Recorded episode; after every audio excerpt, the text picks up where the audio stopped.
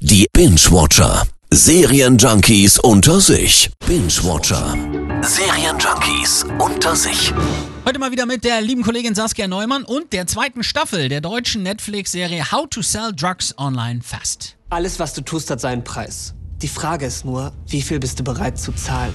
Ja, wer die Staffel 1 noch nicht kennt, hier geht's um den Nerd Moritz, der mit gerade mal 17 aus seinem Kinderzimmer heraus gemeinsam mit seinem besten Kumpel Lenny Europas größten Online-Drogenversand gründet. My Drugs heißt ja der Drogenshop Ja. und Moritz hat den doch eigentlich, wie war das, nur gegründet, um seine große Liebe zurückzukriegen, oder? Ja, eigentlich wollten die Jungs auch nach einer halben Million Euro Umsatz Schluss machen, aber da hat jemand was dagegen. Die bringen uns um, wenn wir aussteigen. Ich muss den Rest meines Lebens für die arbeiten.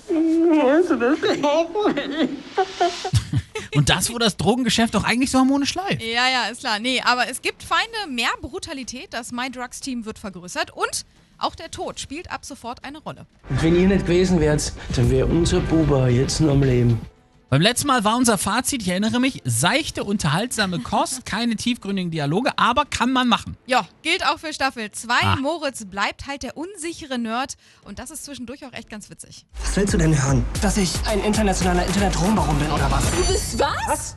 Was? Nee, bin ich natürlich nicht. Nein, natürlich nicht. Also lockere Unterhaltung bei How to Sell Drugs Online Fast ab kommenden Dienstag auf Netflix. Wenn es einen Knopf geben würde, der alles löscht, was wir jemals gemacht haben, würdest du den drücken? Binge-Watcher. Serienjunkies unter sich. Immer donnerstags in der Per Eggers Show.